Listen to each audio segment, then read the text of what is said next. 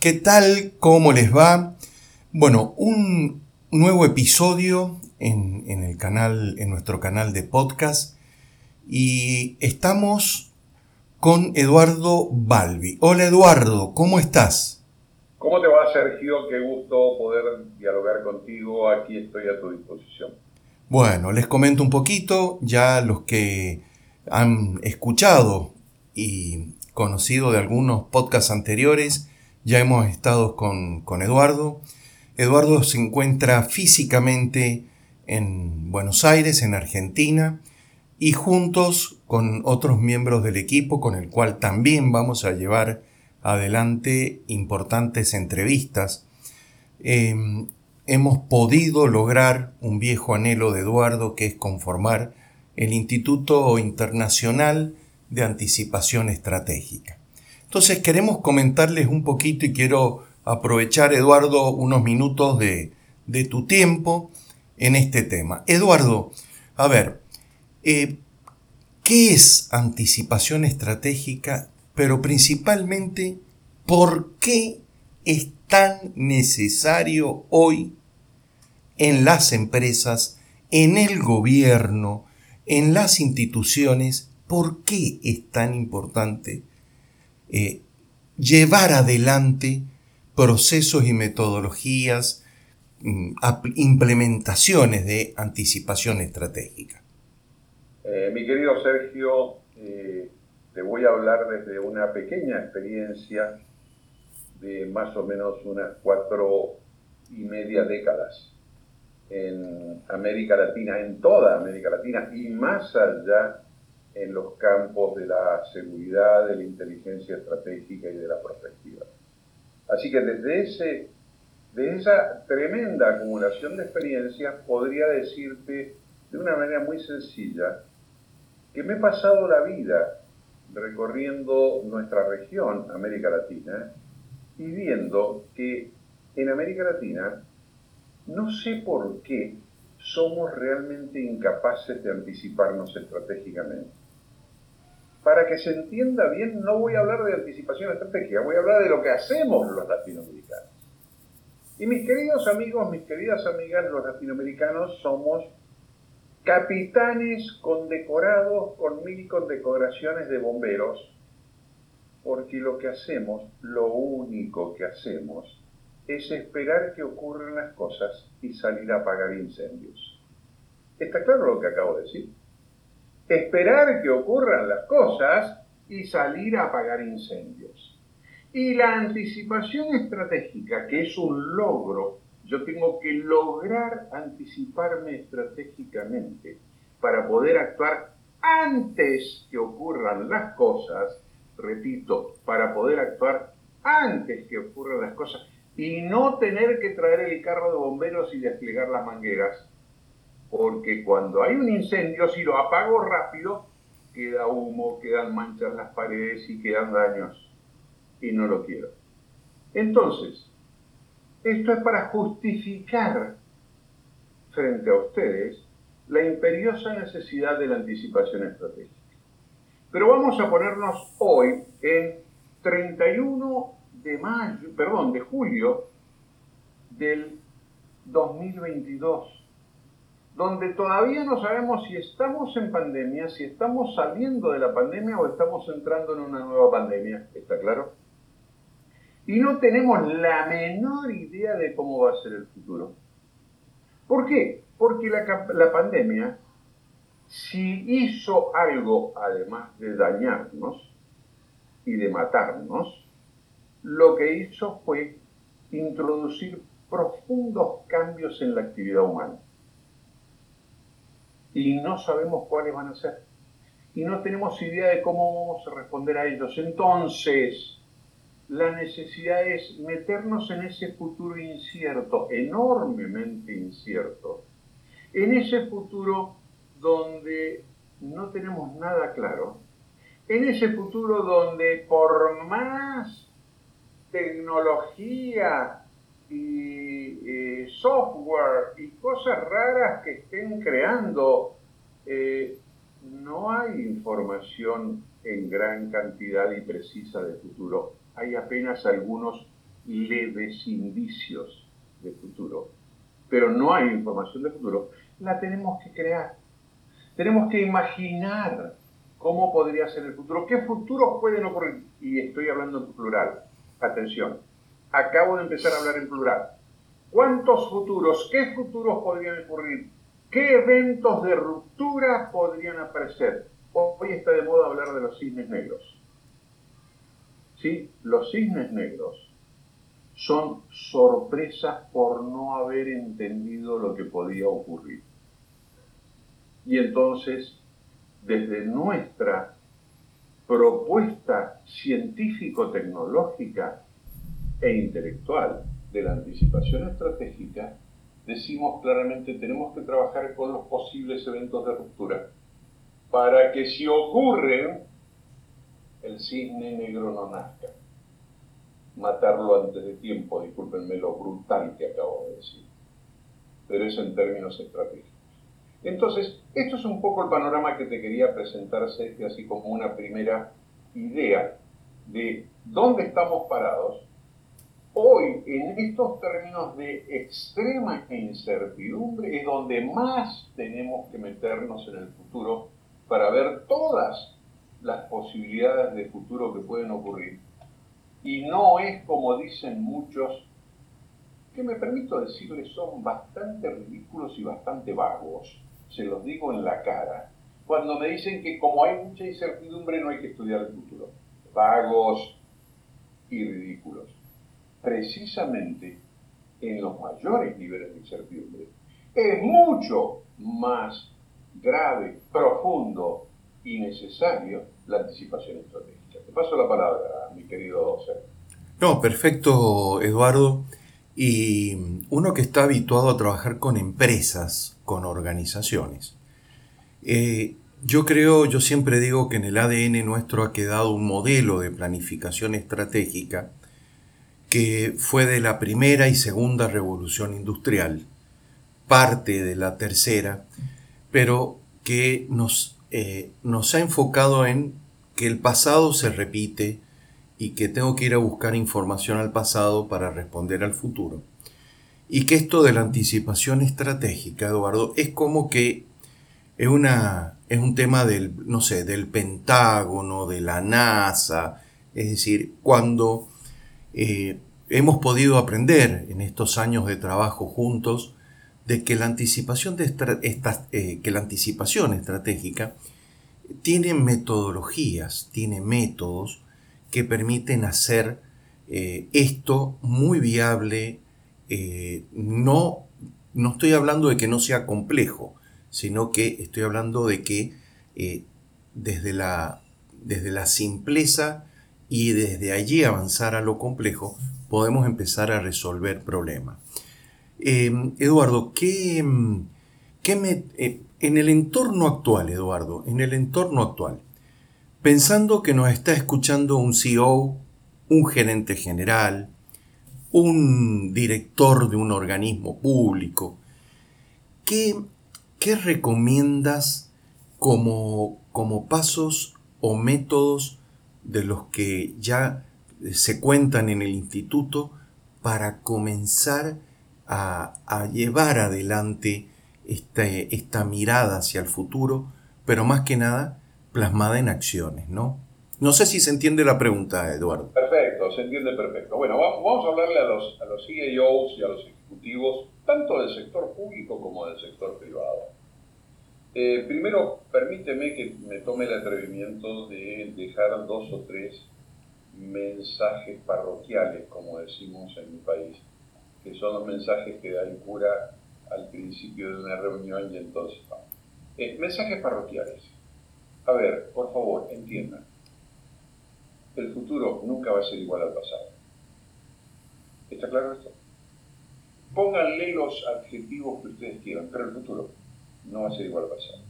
Segundo, si has sido en los últimos 10, 20 años exitoso, eso no te da la garantía que en los próximos 10 seas exitoso. Eso tiene que ver con en qué mundo vas a operar y cómo vas a operar. ¿Está claro? Tercer mensaje para los CEOs y demás. ¿Sabes qué? Vivir con el espejo retrovisor, como decimos en mi país, mirando el pasado, tiene serias dificultades. Y te quiero marcar un tema a los CEOs y ejecutivos, que es el siguiente. Si llegas a manejar tu planeamiento estratégico basado en tendencias, que es proyección del pasado, la, definición estricta de una tendencia es posible comportamiento futuro de una variable o indicador, coma, estoy dando hasta la puntuación gramatical, coma, asegurando la continuidad del patrón histórico. Para que esa tendencia en la cual basaste tu planeamiento estratégico se cumpla y por lo tanto tu plan estratégico sea válido, porque si no el mundo va a ser distinto, se tienen que dar una serie de circunstancias. Y te voy a mencionar tres y después te voy a hacer una pregunta. La primera, todos los elementos y toda la dinámica propia de esa variable o indicador a futuro se debe comportar y actuar exactamente igual que en el pasado. Claro. Segundo, esa variable indicador no está en una campana de cristal y aislada del planeta. Está en contacto con el entorno, con la gigantesca cantidad de variables e indicadores del entorno. Por lo tanto, en el futuro, para que esa tendencia que tú lanzaste proyectando la experiencia de la historia se repita y esa tendencia sea válida, todo el sistema interactivo entre esa variable y el entorno a futuro debe ser exactamente igual que en el pasado. Y por último, te estoy dando solo tres de más de dos docenas de atributos que deben tener una tendencia.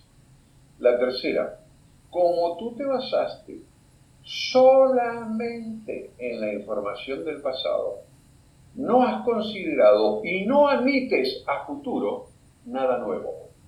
Y entonces ahora te voy a hacer la pregunta y te la voy a dejar pensar para... Hoy es un día fantástico, es sábado. Tenemos para pensar esta noche y todo... Domingo. Para pensar, domingo, es cierto, tienes razón, es domingo. Para pensar esta noche y divertirnos y a lo mejor dejar de dormir un poco. Eh, ¿Cuánto sobrevive una tendencia en el mundo moderno con esas tres características?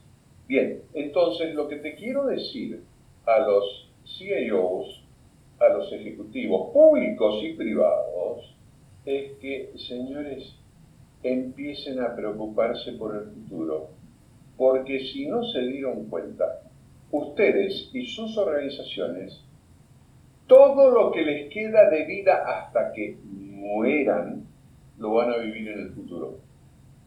¿Está claro lo que acabo de decir? Totalmente. Y eso, hay que estudiarlo científicamente. Para terminar, Sergio, un minuto. La anticipación estratégica es un logro que hay que obtener. Para lograrlo hay un proceso. A lo largo del proceso deben utilizarse distintas metodologías probadas científicamente. Pero no es lo mismo hacer una anticipación estratégica para el cortísimo plazo que para el corto plazo, que para el mediano plazo y que para el largo plazo. Y es más, si es un mismo tema en los cuatro tiempos estratégicos, el diseño del proceso de anticipación estratégica es un desafío de altísimo nivel intelectual. Perfecto, Eduardo. disponible. Perfecto, Eduardo. Lo sabemos hacer, lo hemos hecho.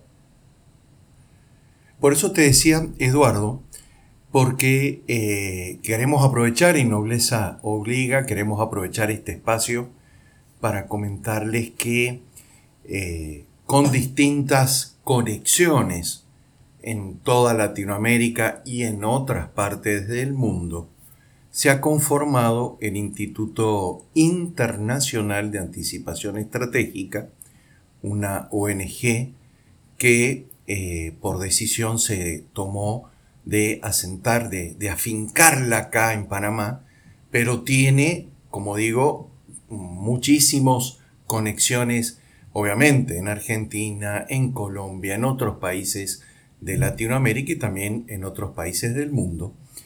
Em, y Eduardo, eh, respecto de estas metodologías, ¿cuántos son los métodos que a lo largo de tu trayectoria, de tu vasta y exitosa experiencia, ya tienes eh, conformado y que has puesto a disposición en el instituto? ¿Cuántos métodos son? Eh, te va a asombrar el número. El primer método nació y fue parido, como decimos nosotros, a fines del año 1989, es decir, hace treinta y pico de años. Nuestro trabajo de diseño metodológico eh, tuvo su último eh, método desarrollado, y cuando digo desarrollado porque está terminado y está inscrito con propiedad de registro de propiedad intelectual, en enero del 2021, que es precisamente un salto cualitativo gigantesco. Es el método PLANTI, esto es planeamiento estratégico anticipativo. Esto cambia drásticamente todo lo que hemos aprendido en las universidades y lo que se sigue enseñando en las universidades y se sigue aplicando. Planeamiento estratégico anticipativo. Esa caja de herramientas hoy son 19 métodos. Pero además mencionaste al Instituto Internacional de Anticipación Estratégica, que es el único instituto enfocado sobre la anticipación estratégica que existe en América Latina pero que además de ser el único, tiene un objetivo especial. Ya han sido fijadas las tres categorías básicas de certificación a los expertos en anticipación estratégica. Nivel 1, 2 y 3. Y estamos trabajando en las certificaciones de anticipación estratégica en áreas especiales. Pero es un instituto que va a poder certificar a las personas por tiempo limitado porque en el mundo actual las cosas cambian ya que trabajar con un espíritu de aprendizaje continuo, de perfeccionamiento continuo, de actualización continua. Por lo tanto, todas esas certificaciones van a tener tiempo limitado y quienes estén certificados para mantenerla se van a tener que actualizar. Hoy ya están definidos totalmente los tres primeros niveles generales, 1, 2 y 3, de certificación en anticipación estratégica. Y precisamente dentro de unos días, el 17 de agosto, en un convenio con la Universidad Docens de México, se inicia el diplomado de anticipación estratégica que ha sido creado para que quienes lo aprueben, que no les va a ser fácil, se los advierto. Yo tengo mm, más de cuatro décadas de profesor universitario en posgrado en toda América Latina y más de uno me conoce que no regalo las notas a nadie. Eh, como les digo, ese diplomado los que aprueben van a tener si lo aprueban bien, van a tener aprobados más o menos entre un 80 y 90% de los requisitos de los niveles 1 y 2 de certificación, que después los tendrán que completar con los trabajos individuales de investigación que serán aprobados o no. ¿Está claro lo que estoy diciendo? El sistema está totalmente montado. Gracias, Sergio, por haber hecho esa pregunta. Perfecto. Bueno, como ustedes, eh, a todos los que nos están escuchando en, este canal, en este episodio, eh, vamos a seguir trabajando eh, con Eduardo, vamos a empezar a trabajar con, con cápsulas de podcast sobre temas específicos, temas muy puntuales. vamos a trabajar con otros miembros del equipo que también están, digamos, ya estamos preparados para empezar a trabajar estos puntos con, con, estas cápsulas, así que estén muy atentos a todas estas cápsulas que vamos a estar analizando. Eh, también vamos, me parece Eduardo, que va a ser muy importante ver el tema de este diplomado que tú indicas para poder explicarle más a la gente el alcance, cómo inscribirse, cómo, eh, a dónde tienen que ir para buscar más información y demás. Pero esto es lo importante. Eh, el instituto ya, el Instituto Internacional de Anticipación Estratégica ya ha sido legalmente formalizado por las distintas instituciones que lo, lo regulan, lo reglamentan y lo norman aquí en Panamá. Así que ya el instituto existe, tiene su figura legal eh, correspondiente y pertinente, así que mucha, pero mucha atención. Y como yo siempre digo, tenemos que estar atentos a todo, ¿no? Hoy, hoy debemos ser un radar permanente. ¿Qué está pasando con las nuevas generaciones? ¿Qué está pasando los cambios geopolíticos, culturales? ¿Qué puede pasar este, con todos estos problemas de salud y demás que están, que siguen y continúan. Así que para ir terminando, porque como siempre nos pasa con Eduardo, decimos, vamos a hacer corto, vamos a hacer una entrevista corta, decimos, con Eduardo empezamos que va a ser 5 minutos, 10 minutos, pero bueno, no, nos apasiona este tema. Eh, Eduardo, eh, yo siempre trato al final de pedir consejos, ¿no? Es decir, ¿qué consejo le podemos dar eh, no solamente a un CEO o un profesional, sino a la, juventud, Eduardo, ¿no? Eh, a los jóvenes. ¿Qué, qué, qué para cerrar? Sí, perfecto. Yo le diría a la juventud, basando en mi experiencia, que de joven ya no tengo nada, pero que me fue muy bien, es, lo primero que les diría es, atrévanse. Atrévanse a construir el futuro que ustedes quieren. Les puede ir bien o no. Pero si no lo hacen, seguramente les va a ir mal. Entonces, fíjate que yo no estoy hablando ni de nada académico ni nada por el estilo, estoy hablando de una actitud personal. El futuro puede construirse. Y para aquellos jóvenes que no lo crean, yo voy a decirles algo. En el año 1994, mi oficina de consultoría estaba en el pleno downtown financiero de Buenos Aires, en el mejor lugar del planeta. Y un día me enojé por el tránsito, por el gasto, por mil cosas y porque me habían entrado ladrones en la oficina. Y decidí vender las acciones de mi consultora e irme a trabajar a mi casa. Todos me dijeron que estaba loca, que un consultor y que un asesor internacional no podía no tener oficina yo le dije, tengo el bar de la esquina. Y en el año 1996 me fui a trabajar a mi casa. Y hoy sigo trabajando en mi casa. Y he ganado mucho dinero y vivo muy tranquilo. No manejo, no tengo problemas de tránsito, no tengo problemas de estacionamiento, no tengo gastos. ¿Está claro lo que estoy diciendo? Generé una vida distinta. ¿Es posible? Por supuesto que sí, hay que atreverse. Este es el mensaje para la juventud. O sea que el teletrabajo, Eduardo, lo has vivido, digamos, desde el 96 en adelante. Totalmente. Mis primeras clases, oficialmente, mis primeras clases de posgrado las di a principios de 1996. A mí la pandemia no me enseñó nada. Perfecto. Me dio mucha bronca, pero no me enseñó nada. bueno, muchísimas gracias Eduardo. Con esto bueno, vamos a finalizar ya este, este, episodio. Eh, yo quiero agradecerles a todos los que nos están escuchando. Agradecerle a Eduardo que, ha dispuesto de, este, de esta hermosa tarde de domingo, caluroso en Panamá, seguramente más frío en Argentina. Eh, pero que de alguna manera nos abre muchísimo la cabeza y principalmente tenemos tantos temas para hablar, tantos temas para trabajar que los invitamos a que nos eh, sigan, empiecen, eh, nos escriban tanto a Eduardo como a mí eh, para este, cualquier inquietud que tengan. Eduardo, si, si alguien de los que nos está escuchando quiere comunicarse contigo, Eduardo, ¿A qué, ¿A qué correo te escribe?